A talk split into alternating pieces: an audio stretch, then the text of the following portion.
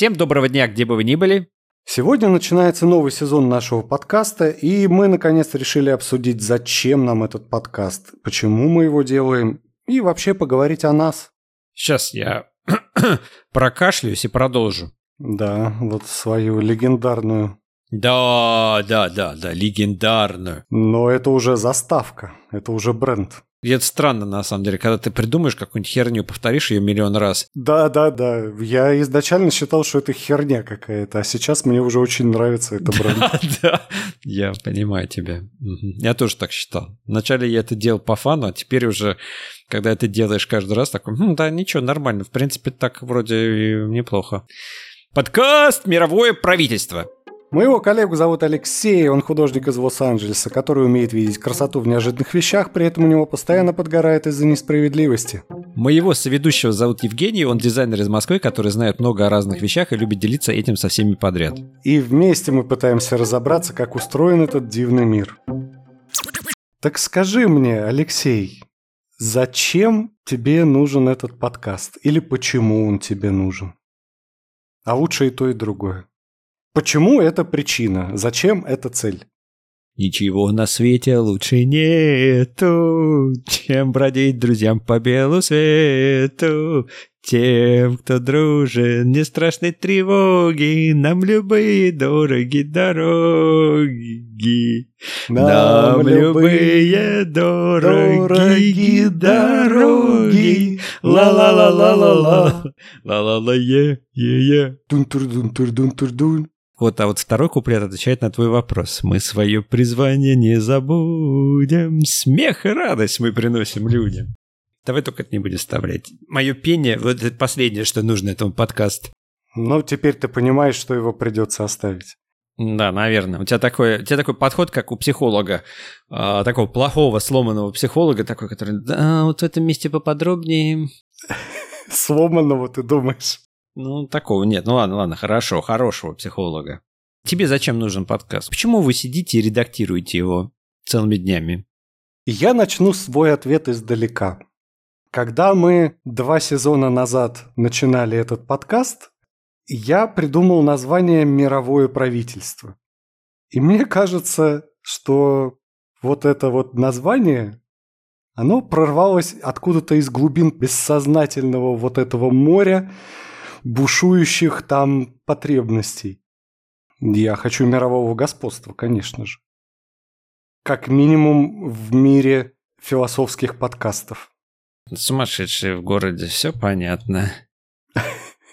Мне хочется, чтобы наши с тобой разговоры, наши с тобой мысли не оставались только между нами двумя, потому что мне кажется, что это интересные философские рассуждения о том, как устроен этот мир. И мне кажется, что кому-то другому это тоже поможет в чем-то, потому что мы, разговаривая, разбираемся в мире, и через это мы разбираемся в себе. Соответственно, другой человек, который это слушает, ему может это тоже помочь разобраться в себе. Да, если он находится в той же точке развития внутреннего. Это не то, что про этапы развития, это не некая универсальная лесенка для всех абсолютно людей, по которой кто-то ниже, кто-то выше. Это некий такой вот хаотический путь, на котором иногда пересекаются интересы. И мне кажется, поскольку мы обсуждаем достаточно глубоко в меру своих способностей, конечно же, но именно в этом-то и интерес, что мы не являемся узкими специалистами, но при этом мы обладаем способностью к критическому мышлению и любим, точнее, все обладают, но мы любим этим заниматься. Мы любим вести такие вот сократические диалоги с тезисами и аргументами, и через них пытаемся найти некую вот истину. А как же на самом деле это устроено? Мне интересно разобраться, как оно устроено, и мне кажется, что другим людям тоже было бы интересно. По крайней мере, какой-то части людей. А для тебя что? Ты меня спросил, зачем, а я тебя спрошу, почему. Зачем, кстати, хороший ты ответ дал на вопрос «зачем?». Я вспомнил, что в самом начале, когда мы начали записывать, это было после ковида, когда только объявили локдаун, и мы сидели, дома, и нам надо было чем-то заняться. И у нас, мы с тобой уже вели длительные беседы, которые мы жалели, что мы не можем дать послушать людям, потому что одна из мыслей, которую мы озвучивали, она резонировала с общим настроем, иногда часто пересекалась с повесткой какой-то информационной, за которой мы следили. Очень часто мы с тобой предвосхищали эту повестку. Было такое, да. Ну вот, поэтому вопрос зачем, да, действительно за этим. Возникла потребность делиться своими мыслями с более широкой аудиторией, нежели мы с тобой вдвоем размышляющие по 6 часов на телефоне. Благо, у нас сократилось количество часов, с которыми мы общаемся. Благодаря подкасту мы стали меньше общаться. Ура! Ей! Да, да, мы стали меньше общаться, это точно. У нас общение с тобой вне подкаста стало частично структурироваться как подкасты. Подкаст я однозначно научил меня слушать лучше. Хотя, тем не менее, все равно с очень близкими людьми я все так же перебиваю постоянно. Ну и с тобой тоже постоянно перебиваю. Так что... Ну ничего страшного. Монтаж все исправит. Монтаж, да-да. Но на монтаже я очень хорошо слушаю. Такое ощущение, что самый внимательный человек. Да, мы оба получаемся самыми внимательными людьми. Это вообще с прекрасной речью. Почти без слов паразитов. Да. Но все-таки почему? Ты говорил, я помню, о том, что неоднократно, о том, что э, подкаст для тебя это как дневник твоей жизни. Что ты имеешь под этим в виду? Для меня было интересно записать, запечатлеть определенный период моей жизни, мои размышления и мироощущения, для того, чтобы потом заглянуть как бы назад и посмотреть, как я это все воспринимал. Для меня мысли представляют ценность. И мне всегда очень интересно, например, читать какие-то свои записи в ЖЖ 20-летней давности в которых я описывал то, что меня волновало в жизни в то время. Это дает мне лучше понять себя и свой путь как человека, понять, где я нахожусь и как я сюда попал. А зачем нужно это понимание? Я стремлюсь к осознанной жизни. И максимальная степень осознания есть нирвана. Так, я понял. Была проповедь от основателя нашей секты основать, от отца-основателя вышел такой человек в белом халатике, такой ручки поднял, такой, все такие тоже ручки подняли в ту же самую позицию, да, там, я не знаю, какую-то странную. Треугольничек.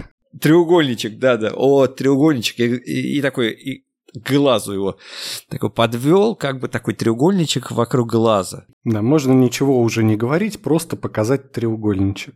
Слушай, ну вообще нам с тобой, вот если мы встретимся, я с ручками сложу треугольничек тебе из ладошек. Пирамидку. То есть я такой буду, типа, дружок, пирамидка, смотри, это же наша. Видишь, мы уже с тобой, нам теперь надо забрендировать какой-нибудь жест, как-то хитро вывернутую пирамидку, чтобы, знаешь, как у гангстер-рэперов, да, там что-то они вот придумывали, West Coast, East Coast, да, то есть надо тоже придумать свою какую-нибудь тему, как изобразить пирамидку. Да, вроде пирамидку очень просто изобразить. Нет, нет, так, чтобы, нет, нет, так, чтобы она была не такая, как у всех. Знаешь, там же задача в том, что не повторять уже имеющийся жест. А, ну мы подводим пирамидку к одному глазу. А вот так, да. К третьему. К третьему глазу. Естественно. О, вот это ты классно замахнулся. Мы делаем фотосессию, я думаю, теперь. С нарисованным третьим глазом? Нет, с реальным третьим глазом. С реальным третьим. Не волнуйся, мы тебе откроем третий глаз, даже если он у тебя не открывается пока еще. Он у тебя еще не прорезался. У тебя есть хороший хирург, да? Да, да, у нас есть. это делать. А у нас в Голливуде тут такие пластические хирурги, все сделают, не переживай. Последователи восточных традиций как раз, они отлично умеют открывать третий глаз скальпелем. Такой, знаешь, подпольный китайский доктор. Последователь восточных традиций в халате с заляпанным кровью, такой засохший. Ну, где-то из фильма «Нейромантик», вот да, что-то да, такое, из, да, из киберпанка.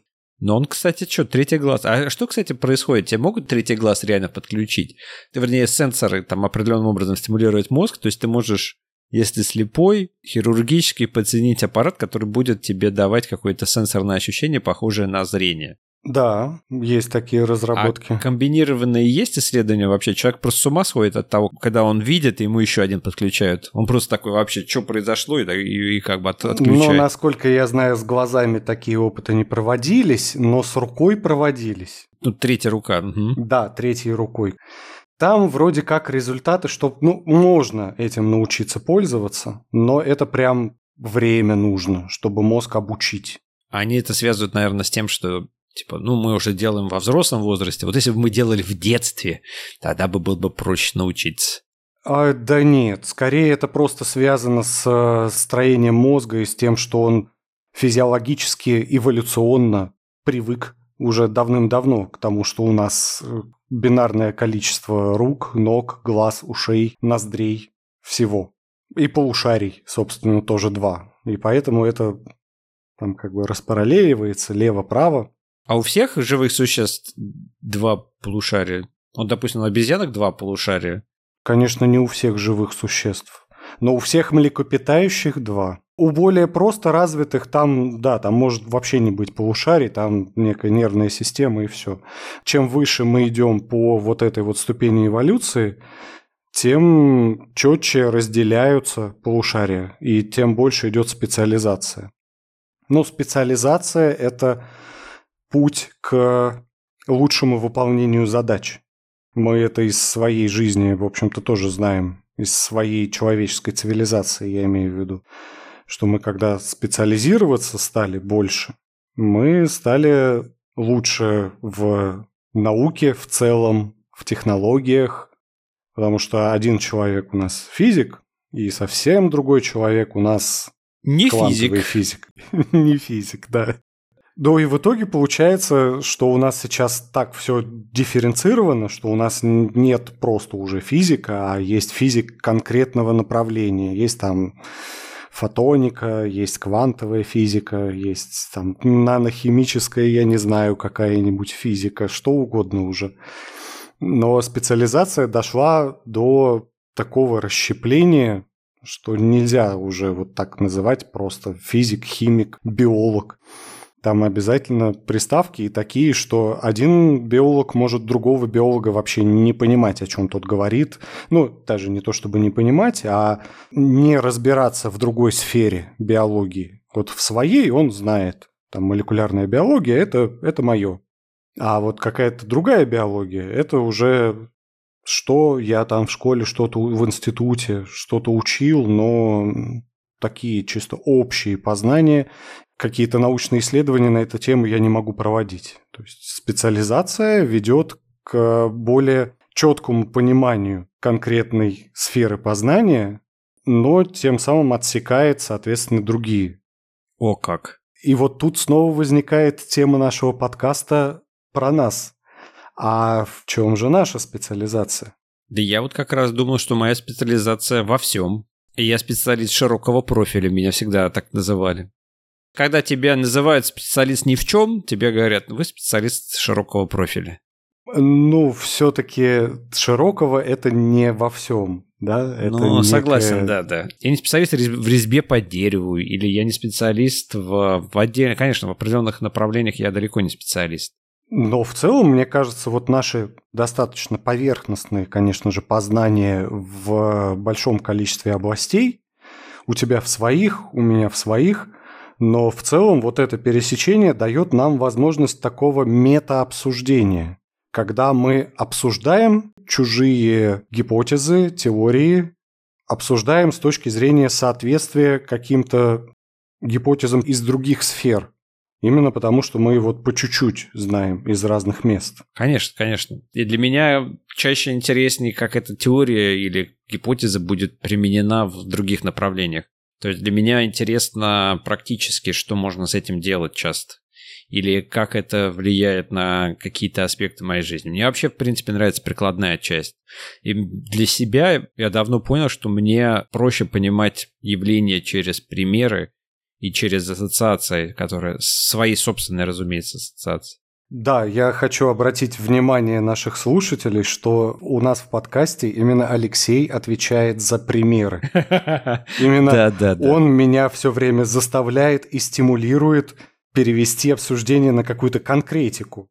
А пример в чем приведи? Ты тут какую-то теорию развел, растекся мыслью по древу. А конкретно-то что это? Да, я такой охранник на, на воротах примеров. Охранник на воротах практического знания, да. Вот как. Ну хорошо, я хотел тебя спросить как раз про то, как подкаст повлиял на твою жизнь, что он изменил в ней. Вот ты затронул уже, да, что ты и вне подкаста стал с другими людьми разговаривать, как-то стараться более структурно. А так вот в целом, как ощущение того, что у тебя есть подкаст, что ты выпускаешься каждую неделю, что ты вещаешь на какую-то аудиторию и, в принципе, разговариваешь много на какие-то темы, обсуждаешь такую вот философию жизни, как это повлияло, может быть, на твою жизнь. Давай я буду твоим интервьюером. Расскажите, Алексей. Ну, для начала надо сказать, что когда мы начали только записываться, ты давал установку четкую, что не надо думать об аудитории, не надо на ней фокусироваться. У тебя была такая установка. Ты говорил, что как бы аудитория, она есть. То есть мы сохраняли с тобой наше органичное общение, то, которое у нас было до этого. Соответственно, в этом плане ничего не изменилось. То есть мы как с тобой разговаривали примерно в том, в одном формате, так и разговариваем. На улице меня пока не узнают, если ты про это. Нет, я не про это. Я про то, каким образом твое внутреннее ощущение и стиль, может быть, разговоров с другими людьми, он как-то поменялся или нет? Я, конечно, всегда, когда что-то начинаю, ставлю себе грандиозные цели. Моя цель была, я думал, я сейчас себе дикцию исправлю или начну говорить без слов паразитов. К сожалению, это так не работает. Наверное, надо заниматься этим намного дольше, чтобы это так работало. Возможно, себе стоит поставить именно такую цель. Да, такой цели не стоит. Иногда я страдаю от того, что у меня, например, в английском языке есть акцент. То есть я живу здесь уже достаточно давно, и все равно у меня сильный акцент. Для американцев, для некоторых, это веселье и радость. Они говорят, о, нет, ты так прикольно типа говоришь, то есть зачем? Типа, нет, акцент это классно. Акцент это вот то, что делает тебя уникальным. Я не хочу быть уникальным. Я хочу быть вместе с вами, ребята. Да, я, наверное, действительно получается, что я хочу быть принятым, да? А по факту получается, что я как бы таким образом сразу позиционирую себя как другой. Давай вернемся к истории. Изначально, когда мы с тобой начали записывать, у меня основная проблема была в том, что у меня не было практически русского общения, общения на русском языке. Мое общение на русском языке это было общение с моей мамой, которая время от времени приезжала, мы с ней за неделю или две улучшали мой русский язык немножко, то есть владение русским языком. Я слова некоторые вспоминал. Я сейчас же практически ничего не читаю, не пишу на русском языке а в основном взаимодействую с английским языком повседневной жизни. Поэтому для меня изначально даже тот опыт, что я просто мог на родном языке что-то делать, он был интересен и уникален, и очень ценен. Вот сейчас у меня, например, ощущение, что ну, я приобрел уверенность в своем русском языке, в родном. По крайней мере, я не чувствую, что я совсем как дегенерат разговариваю. Ну, не совсем. Да, да, ну вот именно, я так и хотел сказать, что недодегенерат. Это на самом деле, ты знаешь, очень страшно, когда ты теряешь язык. Когда ты знаешь какой-то язык, а потом, потом его не знаешь. Ну, тем более родной. Тем более родной, да. То есть приехать в Россию через 20 лет и говорить на корявом русском, это пугает, конечно. Но, с другой стороны, я знаю, вот у меня есть примеры здесь людей, они переехали в раннем возрасте, ну, там, в лет в 10, и сейчас они, ну, когда они жили, переехали, они жили в коммуне, в русской, и они подобрали эти англицизмы и своеобразный это американский русский язык. Поэтому, когда они говорят, очень смешно, смешно звучит. Да, я видел ролик с такой женщиной, которая разговаривает на американском русском. Это выглядит как какая-то пародия из 90-х годов. Нет, на самом деле важно все-таки, пока мы записываем подкаст, у меня есть чему учиться. То есть пока есть где совершенствоваться, как улучшать, и как отрабатывать этот формат. И для себя я давно понял, что неважно текущее состояние подкаста и любого такого продукта, важно как бы накопленное информационное поле, которое ты создаешь. Да, я понимаю, про что ты говоришь, вот про опыт. Для меня это как вот эта история с образованием, с современным образованием, современной теорией про то, каким оно должно быть, что оценки – это очень вредно.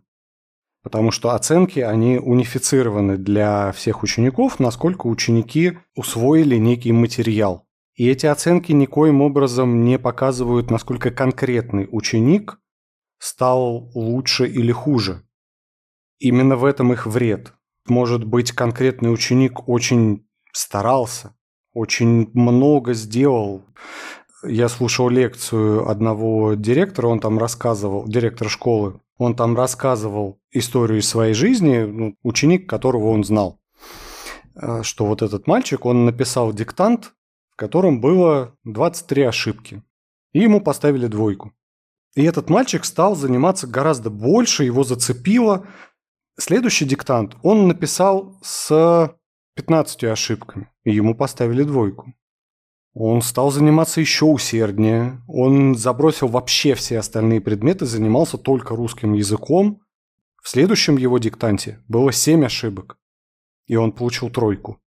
А девочка, которая свой первый диктант написала с пятью ошибками, Тогда она получила четверку. И второй диктант она написала с двумя ошибками и получила пятерку. Вот кто из них больше спрогрессировал?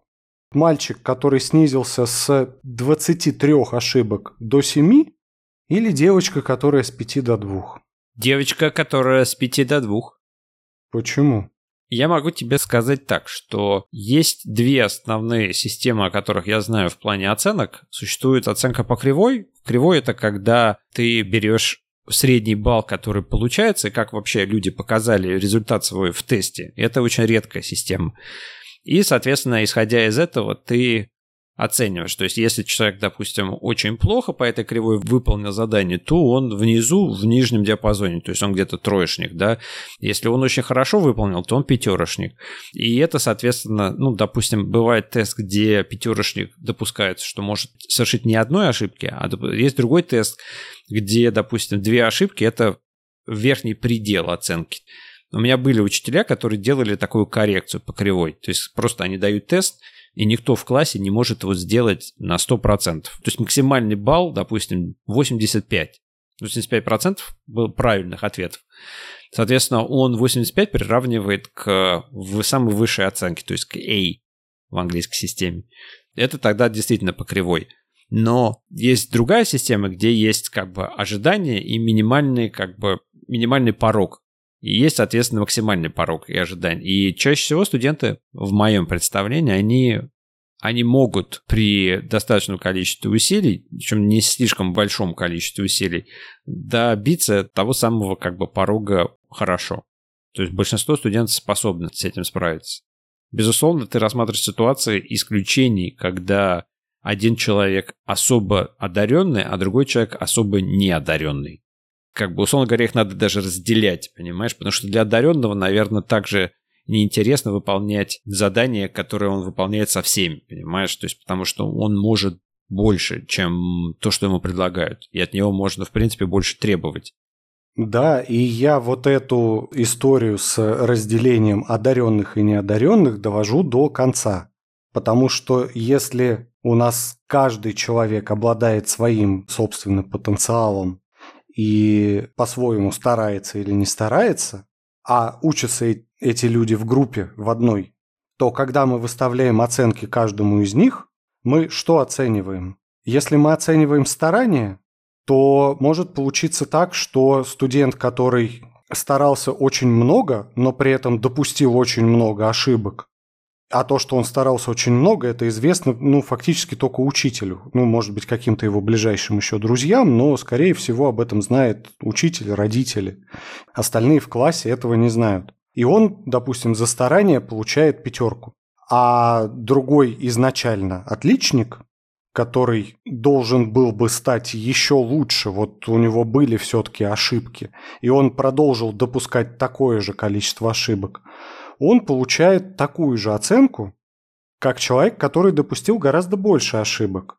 И внутри вот такой вот учебной группы это выглядит как несправедливость. Да, эта система, она работает, пока кто-то не узнает о том, что это так устроено. Пока кто-то не узнает оценки другого. Да, именно.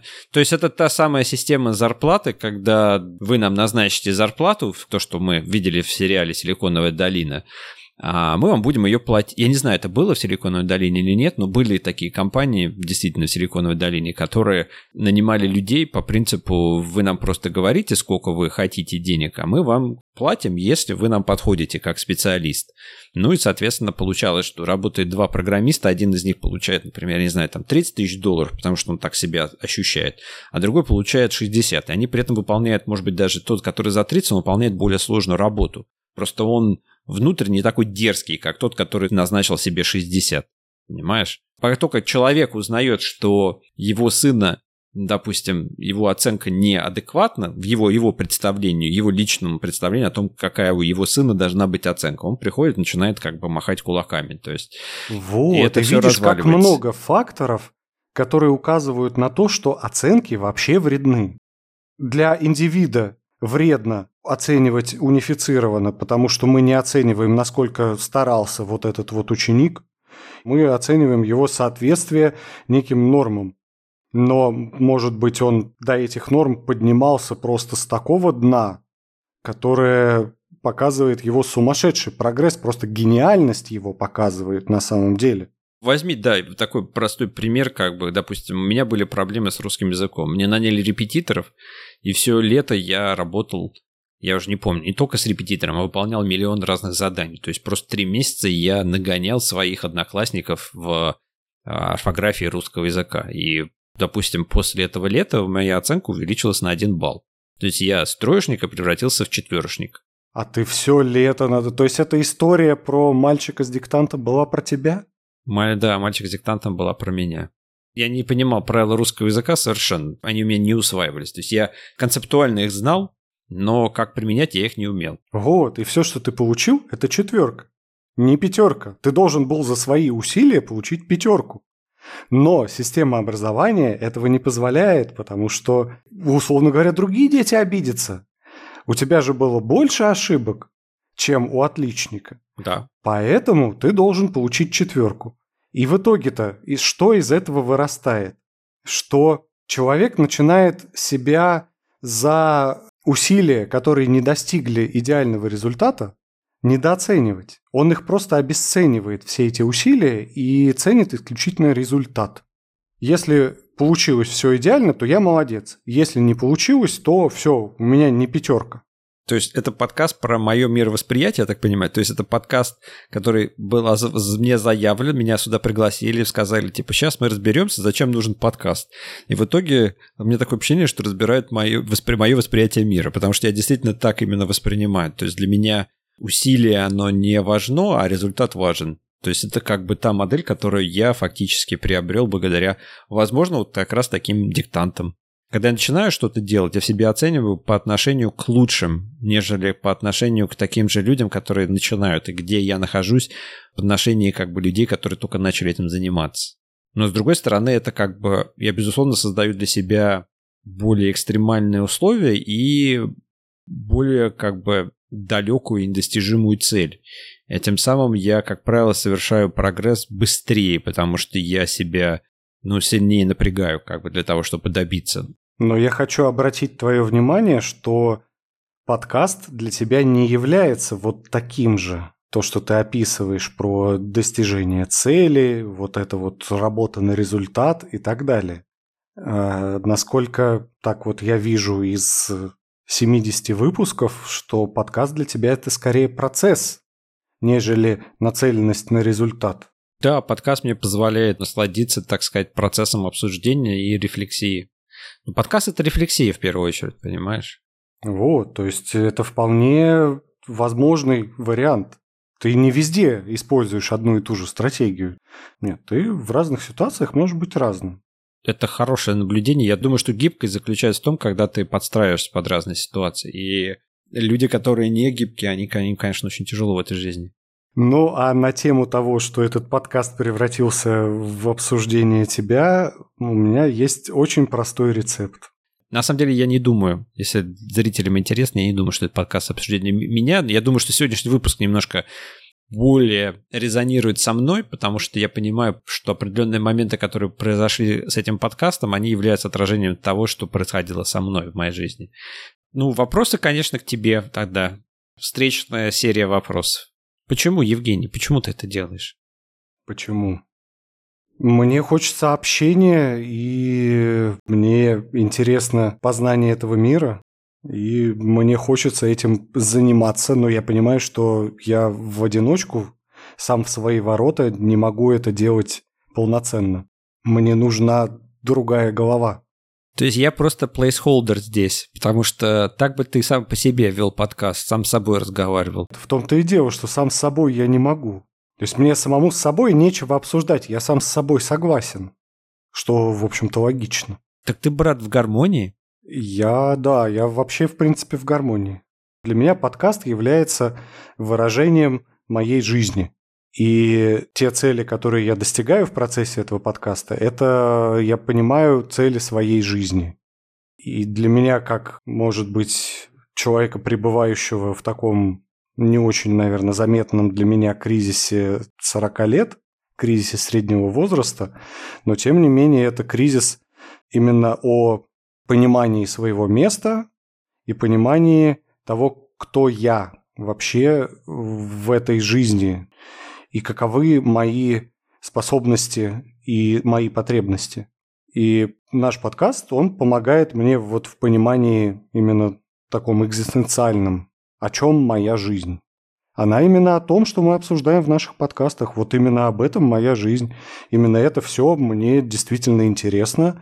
И обсуждение всего этого – это не какие-то вымученные истории, которые я там специально подготавливаю или мы с тобой там договариваемся. Да, я хочу тут сделать аутинг такой, что мы с тобой не готовимся к подкастам. Все, что мы говорим, это Импровизация. Да, именно импровизация – это то, что нас заинтересовало в конкретный момент, когда мы записываем. Да. Мы не готовились разговаривать о мегакорпорациях и осознанном потреблении. Просто нас эта тема волнует. Или про ложь доверия в отношениях. Да, это действительно та тема, которая мне важна. Пусть у меня сейчас нет отношений, но они у меня были очень длительные. И я понимаю, что у меня здесь есть некие пробелы какие-то в понимании того, что такое хорошо и что такое плохо. И в целом я благодаря этому подкасту именно и разбираюсь вот в этом самом детском вопросе. Что хорошо и что плохо. Боже мой, прям превратилось в такое, знаешь, подкаст – это безопасная среда, где я могу выразить, как я воспринимаю этот мир – и никто меня не будет за это осуждать. Ты вот таким смешным голосом это проговорил, но это же так и есть. Ну, вообще да, наверное, так и есть. Добро пожаловать в третий сезон нашей безопасной среды мирового правительства. На этом не все.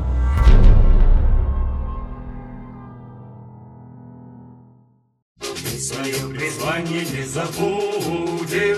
Смех и радость мы приносим людям. Дворцов заманчивое слово.